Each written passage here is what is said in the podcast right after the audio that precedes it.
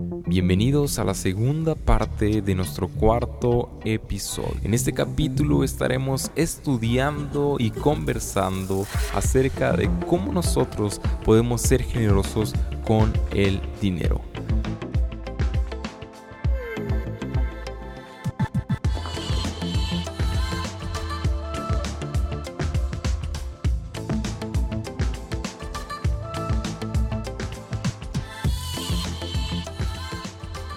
Ahora, también en la generosidad hay que aprender, no que hay límites, porque en ocasiones Dios te pide todo, ¿eh? Y tú puedes decir, no, no, mi límite es tanto, pero hay que ser sensibles y obedientes a la voz de Dios. Porque también en otras ocasiones podemos caer nosotros en, en la falsa idea de que voy a darlo todo, porque eso es lo que le agrada a Dios.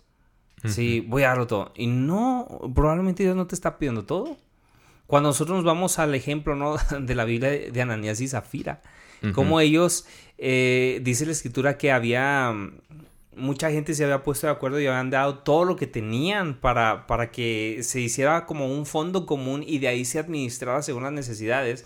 No, no dice ninguna, de ninguna manera que haya sido obligatorio, no dice de ninguna manera que todos tenían que hacerlo este, de la misma manera dando todo, sino que había gente que estaba siendo movida a hacerlo de esta manera, pero vemos el ejemplo de Ananías y Zafira que prometen algo, ¿no? La venta de unos terrenos. y, y, tal vez en su corazón dijeron, ¿sabes qué? Mira, todos están dando todo. ¿Cómo nos vamos a ver nosotros, este Zafira, si nada más damos la mitad? No, mejor vamos a decir que vamos a darlo todo. En su corazón tal vez la intención era buena, pero Dios no les estaba pidiendo todo. Ellos se estaban dejando llevar, como no sabían escuchar la voz de Dios, se estaban dejando llevar tal vez por los ejemplos. y, o más bien por lo que, lo, lo, lo, que otros hacían, no por la dirección de Dios. Y llega el momento en el que cuando venden esos terrenos, dice que ellos sintieron que era mucho. Y cuando van con el apóstol Pablo, que, que, que, que se presenta delante de él, dicen, bueno, pues nada más fue tal cantidad. En su momento ya fueron muchos. Ya, ya era mucho dinero, ¿no? Como que, ay, ¿cómo vamos a dar tanto? A lo mejor fue una buena venta.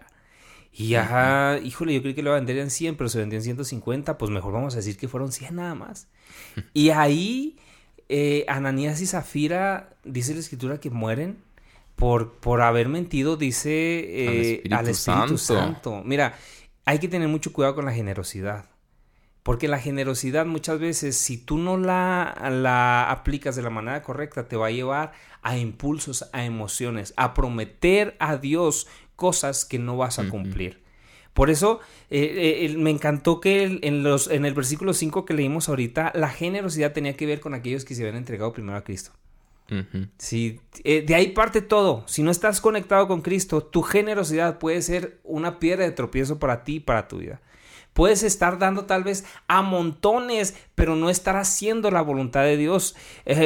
¿Cómo, es esto? Bueno, mira, eh, el, apóstol Pablo le escribe a Timoteo y le dice en el capítulo 5, versículo 7, ordena también estas cosas para que sean irreprochables, pero si alguno, el versículo 8, no provee para los suyos y especialmente para los de su casa, ha negado la fe y es peor que un incrédulo.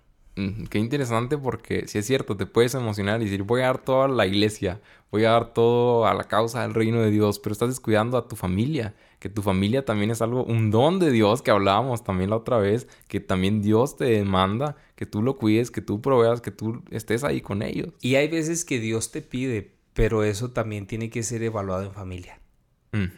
Sí, no e, es un riesgo tomar una decisión emocional. Y, yo les digo a la gente, tengan mucho cuidado cuando vayan a algún culto, a alguna iglesia, alguna campaña, en donde eh, bajo mucha emoción y mucha presión, eh, el, que recoge ofrendas presiona para decirte, dalo todo. o, vamos a hacer una promesa para tantos meses. Sí, y, da tu carro, da tu casa. Y porque hay gente que hace eso, ¿eh? Lamentablemente. Lamentablemente, o sea, lucra con esto y deja desamparados a los suyos. Entonces tenemos que tener mucho cuidado en esto. Si, si, mi intención fuera manipularlos a ustedes como iglesia, sería bien fácil, Samuel, decir, mira lo que la Biblia dice. Tienes que dar todo de corazón. No, no es cierto. No dice, no dice eso. Dice que todo le pertenece a Dios. Dice que todo lo nuestro es de Él. Pero cuando se trata de ser generosos, Él nos dice cómo y cuándo. Exacto. Y de qué manera nos estamos administrando, invirtiendo, pero también cómo vamos a saber cómo Él nos dice cómo si no estamos cerca de su Correcto. Entonces, tanto generosidad no es dar todo lo que, lo que muchas veces la gente te pide, una iglesia te pide, un pastor te pide, como generosidad tampoco es decir, bueno, esta es mi cuota de generosidad. ¿Sí me explico? Tiene que haber un equilibrio. Por eso el apóstol Pablo es bien claro, yo creo que lo deja bien sencillo. Dice, conforme haya sido bendecidos. Sí, totalmente. Sí, o sea, es variable. Nuestras ofrendas, eh, fíjate, esta semana estábamos viendo algo acerca, y se me hace que esto sí lo vamos a tener que dividir en dos capítulos, dos episodios. Sí, yo ¿eh? creo que sí. Eh, es, esta semana dando cuenta acerca de, de cómo hacer un presupuesto familiar. Ah, hay una parte, una tabla, que son los ingresos y los egresos. Pero hay subtablas debajo de esos, de, de esos dos rubros donde son ingresos variables y egresos variables. ¿Qué quiere decir? a gastos que son variables según la economía. Mm. Sí, eh, o sea, cosa que, que, no es algo fijo. Entonces, cuando nosotros hablamos de generosidad, si lo ponemos como un gasto fijo, creo que estamos cometiendo un error. ¿Sí me explico? Mm. Porque generosidad es administrar lo que es de Dios y Dios no siempre nos da una cuota fija. Dios nos bendice. ¿sí? Dios obra de mil y un maneras. Y, muchas veces nosotros mismos ponemos la, la, la barrera, por así decirlo, delante de Dios. Cuando nosotros decimos, mira, hasta aquí. Eso es todo. Un límite. Sí, es Queremos poner límites a Dios. Y cuando tú pones el límite, ¿sí? Entonces, por amor a ti, ¿sí? Por amor a tu alma, por amor a, tu familia, por amor a quien eres tú y, lo que te conoce, Él mismo también limita su bendición. Porque Él está diciendo, mira, si esto es lo más que puedes administrar, no te voy a hacer daño dándote más. Que realmente es por amor y guardar tu corazón. Exacto. Y en ocasiones, muchas veces uno dice, ay, quisiera ser más bendecido, pero tú te das cuenta que tú mismo has puesto un límite. ¿sí? Y, Dios, por amor, otra vez te lo digo, Él limita eh, la provisión para que nuestro corazón no caiga eh, en avaricia, en amor al dinero. Y que se conecta con el quinto argumento, precisamente, que es, le recuerda que cosechamos lo que sembramos. El versículo 14 y 15 dice, en el momento actual la abundancia de ustedes suple la necesidad de ellos, para que también la abundancia de ellos supla la necesidad de ustedes, de modo que haya igualdad. Como está escrito, el que recogió mucho no tuvo demasiado, y el que recogió poco no tuvo escasez. Entonces Pablo les, les, les anima recordándoles que precisamente Dios no paga mal, que aquello que nosotros sembramos, eso es lo que vamos a cosechar que Dios honra a los que le honran. Entonces, ¿de qué manera estamos dando? Y, mira el versículo 15, el que recogió mucho no tuvo demasiado. ¿A qué se refiere esto? Eh, alguien generoso puede recibir millones y nunca va a ser demasiado para él. ¿Por qué? Porque nada es de él. Siendo generoso, siempre hay algo en que invertir en el reino de los cielos, siendo generoso. Entonces, eh, una, persona que, que, en su corazón ha estado conectado a la presencia de Dios y que sabe administrar los bienes de Dios, nunca va a ser una maldición el dinero. ¿Sí? El amor al dinero, esa es la maldición. Por eso tenemos que estar conectados primeramente con Cristo. Yo amo el dinero y en verdad, eh, perdón, yo amo a Dios y en verdad no quiero amar el dinero y yo oro y le digo, Señor, en verdad quiero estar apegado a tu voluntad, quiero hacer lo correcto delante de tu presencia. Dios va a obrar en favor de esa oración. Y lo más probable es que eh, no te va a permitir amar el dinero. Ah, ¿Y cómo vemos nosotros esto en el ejemplo? ¿Cuántas veces Dios no te ha bendecido de gran manera en donde tú dices, esto es extraordinario, pero pasa algo? Y tienes que invertir el dinero en eso. Y tú te das cuenta que fue una provisión de Dios. específica para una necesidad específica. Y, que tal vez al principio en, nuestra carne, ¿no? Que todos, todos tenemos deseos, dices, ya me vi. Sí, como el comercial, ¿no? Ya soñaste, pero, pero Dios te pone esa necesidad específica y tú dices, ah, ok, fue para esto. y, y no te vas a sentir triste sino que tú vas a decir, wow, Dios tuvo cuidado de nosotros. Cierta ocasión cuento otro, testimonio, porque creo que los testimonios son importantes a la hora de hablar de este tipo de cosas. Porque mm, siento que muchas veces cuando, no, que la, palabra de Dios no sea suficiente, sino que cuando en nuestra vida podemos comprobar lo que la palabra de Dios dice, es, de profundo pues, literalmente el testimonio. Es un testimonio y dices, esto es real, lo que la escritura dice es real. Cierta ocasión mis papás recibieron una ofrenda de X persona eh, y, pues guardaron, fue un cheque, lo guardaron. Cuando lo abren y lo revisan, después de, tiempo, se dan cuenta de que era una cantidad muy alta. Eh, bueno, depende de a quién le digas, ¿verdad? Pero alguien que, que, nunca ha tenido mucho dinero dirías, bueno, esa cantidad es muy alta. Eran cerca de 120 mil pesos más o menos en aquel entonces. Y, total que fue hace como 15 años, yo creo. total que esa, esa ocasión, 15 días, esa ocasión eh, ya todos le habíamos echado la, mirada a esa bendición, ¿no? Mamá, mamá, yo quiero un carro, mamá. Y, mi madre fue muy generosa, ¿no? Y, mi papá, y, y, decían, bueno, vamos a ver cómo lo administramos. A lo mejor yo estaba en, en, en aquel entonces, este, ni, ni, me acuerdo bien, fíjate, pero me iban a comprar un carro si me iban a comprar un carro, ¿no? dije, ¡uh, qué chido! Este, eh, iban a comprar otras cosas para la iglesia. De hecho, habían comprado algunas cosas para la iglesia. O sea, su corazón estaba en, vamos a aprovecharlo, vamos a, disfrutarlo. Hasta en vacaciones habíamos pensado. Todavía no se empezaba a gastar el dinero realmente cuando mi mamá entra en un cuadro de salud muy, muy delicado. Empieza a tener mareos y durante eh, esos mareos, pues no recuperaba la estabilidad, perdía el, equilibrio. todo muy, muy, muy feo, ¿no? Y náuseas, vómitos, total que lo único era hacer pruebas médicas, exámenes médicos. Inmediatamente se hacen y resulta que en el único hospital en el que podían atender ese padecimiento, que en su momento era eh, aparentemente una infección interna de su oído, este, estaba en el hospital más caro de la ciudad. Sí, en aquel entonces el hospital Cima. Entonces nosotros empezamos a ver, ah, caray, ¿cómo que, que solo en ese lugar? Eh, por seguro, pues no teníamos eh, economía o, o, un colchón lleno de dinero, tampoco teníamos, costales debajo de la cama, tampoco teníamos, pero vimos la provisión de Dios ahí y pudimos identificarlo. Entonces, lo que sucedió es que eh, inmediatamente Ah, empezaron a, gastar dinero en, esos exámenes. Llega el día de la cirugía. El único lugar donde se puede hacer la cirugía era en ese hospital.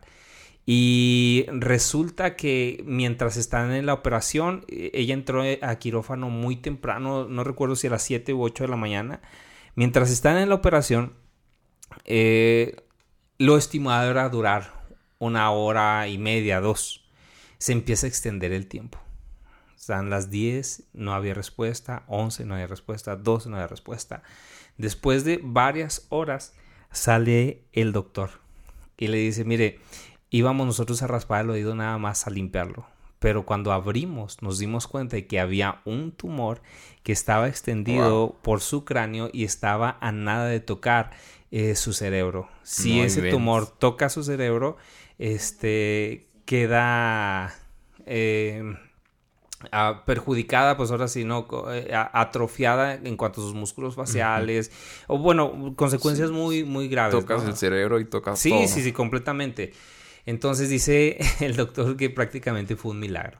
Pero nosotros pudimos ver el milagro más allá, porque cuando hacen esto, el doctor tiene que mandar pedir otra máquina que, que, no la tenían en ese lugar y tienen que rentarla. O sea, ni siquiera consultaron. Como era algo de vida o muerte, Una emergencia. lo hicieron, una emergencia.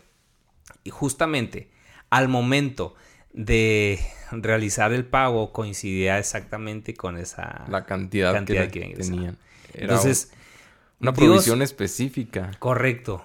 Y, y, y si el corazón de mis padres hubiera sido avaricioso, codicioso, ah, tal vez se lo hubieran gastado en sí mismos desde el principio. Pero yo pude ver, el corazón era bendecir, suplir necesidades, comprar para cosas de la iglesia, si me explico. Aunque la persona que había dado esta ofrenda ni siquiera era miembro de la iglesia, o sea, era una persona X. Eh, y, y, te das cuenta de que Dios bendice, Dios provee y se cumple esta parte. El que recogió mucho no tuvo demasiado. Entonces, para alguien que, que está conectado al corazón de Dios, nunca va a haber demasiado. Pero también dice, y el que recogió poco, no tuvo escasez. Wow. La escritura también nos enseña a estar contentos con lo que tenemos. Sí. Y muchas veces amar el dinero no se refleja solamente en, en, el no dar, sino en el querer más de lo que puedes administrar. Y ahí entra la codicia.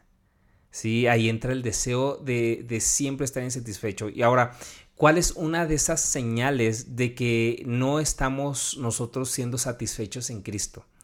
Eh, ¿Cómo podemos nosotros identificar si en verdad nuestro corazón está siendo generoso? Y, si estamos sembrando, como veíamos en el punto número 5, de la manera correcta. La primera señal es te duele dar. Sí, porque empiezas a amar el dinero. Y ya lo ves como tuyo, no lo ves como de Dios, no lo ves como algo que te da para administrar, lo ves como algo que yo me lo gané, yo me esforcé, a mí me pertenece. Esto lo puedo usar este para esto, esto lo iba a usar para esto. Correcto, ¿no? Y empiezas a cambiarle el fin del dinero. Eh, ahí es primer señal, lo estás amando. Y, siempre con un pensamiento hacia ti y no hacia afuera. Sí, eh, eh, en, ese, en esa misma señal pues está involucrado el, ay, pues voy a mantener al pastor. Sí, o ay, pues la iglesia ni lo necesita. O otros también, otros están dando.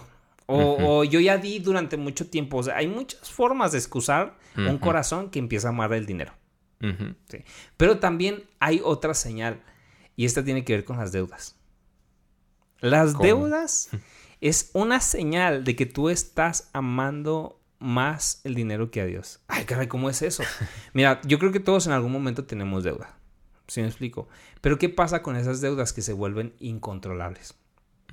¿Qué pasa con esas deudas que se vuelven ah, impagables? Es que está hablando de que quieres administrar más de lo que puedes soportar tu corazón. Y lo peor de eso es que no es administrar.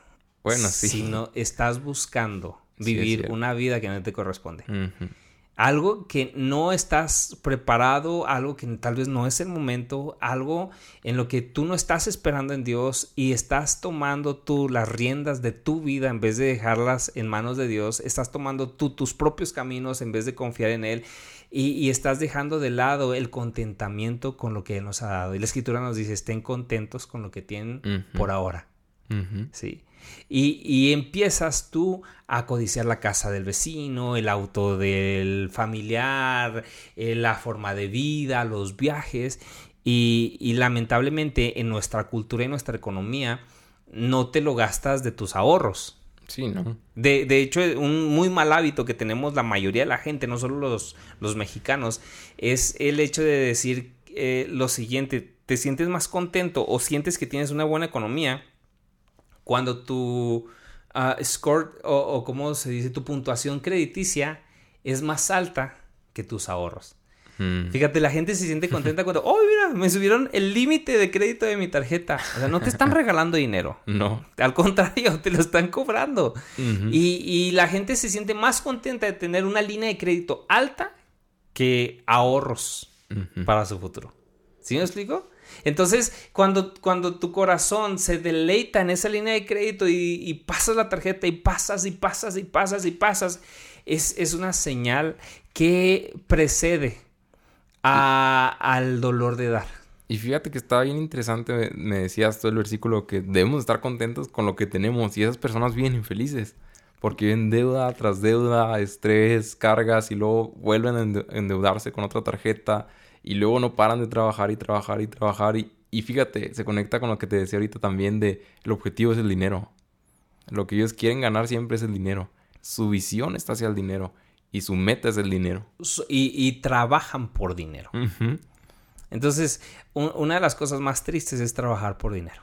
Sí, definitivamente. Sí, porque no disfrutas tu vida, no disfrutas tu familia, no disfrutas, perdón, no disfrutas ni siquiera lo que compras.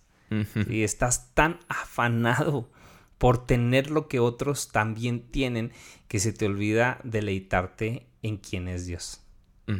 y, hay una frase, ¿no? Que, que, que suena paradójica, pero que tiene mucho sentido, de que hay gente tan pobre, tan pobre, tan pobre que lo único que tiene es dinero.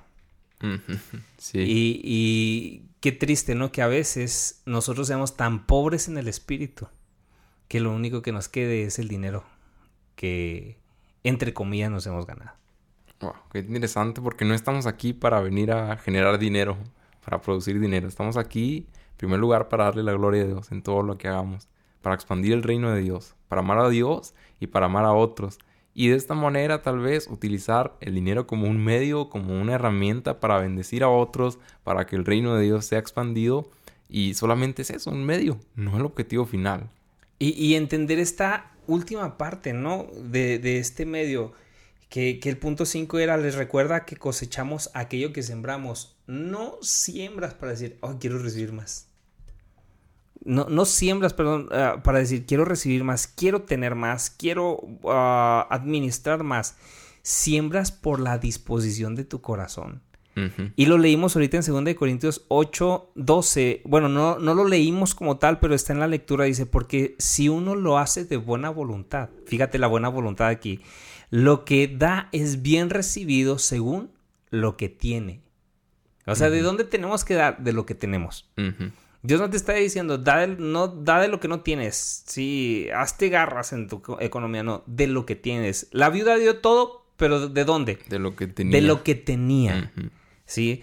Y si lo da de buena voluntad, será bien recibido según lo que tiene y no según lo que no tiene. Y esto me recuerda al, pequeño que dio sus panes y sus peces. Era lo poco que tenía, tal vez para muchos, para una multitud, pero no se trata de la cantidad, sino ponerlo en las manos de Dios y Dios se encarga del resto. Ahora dudo, dudo que ese pequeño haya pensado en alimentar a la multitud. Solamente, Él fue realista y dijo esto solamente me alcanza Pero es lo que yo puedo dar porque es lo que yo tengo. Pero en las manos de Dios. Eso es bendición para multitudes. Entonces, lo poco que yo tengo con un corazón correcto va a ser para multitudes. Pero también a la vez, lo mucho que Dios me pueda dar, eh, de la misma manera puede ser eh, exponencialmente multiplicado para una mayor cantidad de personas. Entonces, cada uno yo creo que debemos de quedarnos con esta enseñanza. Conforme Dios nos ha bendecido, conforme hemos recibido, tenemos que corresponder a Dios. Y, es, es, es algo bien engañoso el ver la bendición que Dios nos está dando en nuestro trabajo, porque a veces así te, así te la pinta la gente, no, es una bendición cuando te va a quitar en realidad la paz de Dios. ¿Cómo concluyo yo con esto esta parte? A cierta joven de, de nuestra iglesia nos platicaba que tenía la oportunidad de ascender en su trabajo de una manera muy importante y su economía crecería dos o tres veces más de lo que ya ganaba y no ganaba poca cosa. Bueno, no gana poca cosa. Y cuando eh, veíamos eso, yo me quedaba impresionado porque en realidad era un excelentísimo... Cantidad. Sí, sí, sí. O sea, le, le, daría para la casa de sus sueños, el carro de sus sueños, las vacaciones de sus sueños y todo lo que quiera de sus sueños, ¿no? Sí. Pero me alegró mucho cuando ella dijo, pero hay otro puesto que es el que yo quiero. Y está orando por ese. Y le dije, ¿pero por qué? Porque el otro nos contestó, es un trabajo que me va a apartar de la iglesia, me va a quitar mm. mucho tiempo, no voy a poder estar con mi familia y no voy a poder servir en la obra de Dios. Y aquí conectamos que generosidad no se trata solamente de dinero. wow, dije, cuánta riqueza hay en de Cristo en su corazón, que fue capaz de escuchar lo que es verdaderamente valioso. Y lo que Dios quería en ese momento. Y lo que Dios quería en ese momento y rechazó ese trabajo. Y Dios le proveyó este, el otro ascenso. Wow. ¿Sí? Y en el que no es igual de bien pagado, pero es digno. No tiene las mismas prestaciones en montones, pero tiene lo necesario. Y es feliz. Otra vez, ¿no? Como pastor avaricioso, yo diría, no, no, no, no, te conviene el otro, ¿no? Pensando en el 10% y en las ofrendas, no, no, te conviene el otro. No, ¿sabes qué? Es más, si en el que estás, Dios te está bendiciendo y estás siendo fiel a Él, no a la iglesia, no a mí, no al pastor, no a nadie más, a Él, a Dios, a quien nos da. Entonces, siéntete satisfecho y gózate con lo que Dios te está dando. Totalmente, pastor. Para finalizar, algo más que agregar, una conclusión, ¿con qué nos quedamos? ¿Con qué te quedas? Pues mm, mira, para empezar, mm, yo creo, no estoy seguro, mira, ahorita al momento en el que estamos grabando este episodio, todavía no sabemos si lo dejamos en uno solo, que está muy largo, o lo dividimos en dos. Ah, lo, lo, analizaríamos, ¿no? Con respecto al siguiente episodio. Sí. Pero uh, si yo les pudiera dejar algo, esta porción de la escritura, a mí me, que, que leí ahorita, a mí siempre me llena de, de, mucho gozo. Sí, siempre me, me, alegra saber que Dios tiene cuidado de nosotros y que lo que yo puedo emprender no depende de mí, sino de la voluntad de Dios. Segunda de Corintios 9:10. El que suple semilla al que siembra. ¿Quién es el que siembra? Yo. Nosotros. Nosotros. ¿Quién es el que suple la semilla? Dios. Dios. Cuando estamos conectados a Él, Dios va a suplir semilla. ¿Qué es la semilla? Es la oportunidad de trabajar. Es la oportunidad de invertir, de administrar. O sea, una semilla no es pan. Una semilla es una semilla. y, para que esa semilla ah, rinda fruto tiene que ser trabajada. Tienes que arar la tierra, tienes que ver el tiempo, tienes que regarla, tienes que hacerlo en su temporada y correctamente. Ok, Dios es quien nos da las fuerzas, Dios es quien nos provee el trabajo, Dios, es quien te ha bendecido en ese lugar en el que tú estás. El que da, el que suple semilla al que siembra, también le suplirá pan para que coma. Esto eh, me hace pensar que no es mi trabajo ni son mis fuerzas.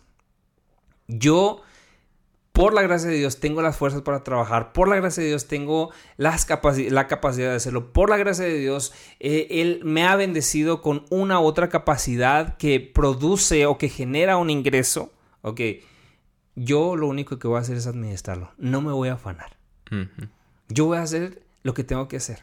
Yo voy a escuchar la voz de Dios y Él me va a dar pan para que coma. ¿Qué es el pan? El pan, si te fijas, tampoco es el fruto de la semilla es el resultado de todo un proceso. Porque primero tuvo que ser sembrado, regado, este, cosechado, procesado para que se convirtiese en harina. Y, eso lleva un proceso. Y así es la vida. Dios nos da las fuerzas. Dios nos da la oportunidad del trabajo. Ok, Él va a proveer la sabiduría, la capacidad, la provisión necesaria para comer ese pan. Y dice, le suplirá pan para que coma aumentará los cultivos y hará que ustedes produzcan una abundante cosecha de, no dice semillas, dinero, abundancia, este, provisión, dice de justicia. Cuando nosotros administramos lo que Dios nos ha dado para su reino, obramos en justicia. Entonces, leíamos en la temporada pasada acerca del amor, que quienes en estas cosas conocerán que son de Dios, quienes practican la justicia y el amor a su prójimo. Entonces, administrar correctamente nuestras finanzas es practicar justicia. Wow. Y eso es importante para Dios. Entonces es importante para nosotros. Totalmente. Iglesia, no sabemos todavía si este episodio va a estar en uno solo en dos. Ya ustedes se darán cuenta. Pero definitivamente Dios nos habló. Eh, espero que como nosotros nos habló mientras estábamos aquí platicando y grabando este episodio, a ustedes también estoy seguro que si el Espíritu Santo estaba hablando a nosotros, iglesia, que Dios nos ayude a ser generosos, a entender que nada es nuestro, que todo es de Él, por Él y para Él. Y que si Dios nos suple, pensar siempre, eh, como decías tú, pastor, en, el, la necesidad mayor. Un bien mayor. en el bien mayor, pensar en los demás. Y luego ya al último, en nosotros. Si lo que yo tengo me bendice, pero le bendice más a otra persona, eh, y volvemos, ay, es que todo está conectado, ¿no? y, yo creo que aquí duraríamos otra media hora. Eh, si le sirve más a otro, estoy dispuesto a sacrificar mi propio beneficio, mi propio derecho, mi propio bien. La mansedumbre. Que era la mansedumbre. Wow. Es que definitivamente todo se conecta. Aquí lo podríamos seguir y les otras tres horas, yo creo. Así que, pero yo estoy seguro también que a lo mejor ya tienen que irse al trabajo, andan ahí. Igual, si se quedaron, bueno, ya no, ya estamos al último, tía. Si se quedaron hasta aquí, pónganle pausa, pero no, ya, gracias a Dios llegaron hasta aquí. Gracias, iglesia. Nos vemos en el siguiente episodio. De verdad, gracias por acompañarnos. Gracias por ser generosos con su tiempo en este episodio. Dios les bendiga. Eh, nos vemos en el próximo episodio. Buenos días, iglesia.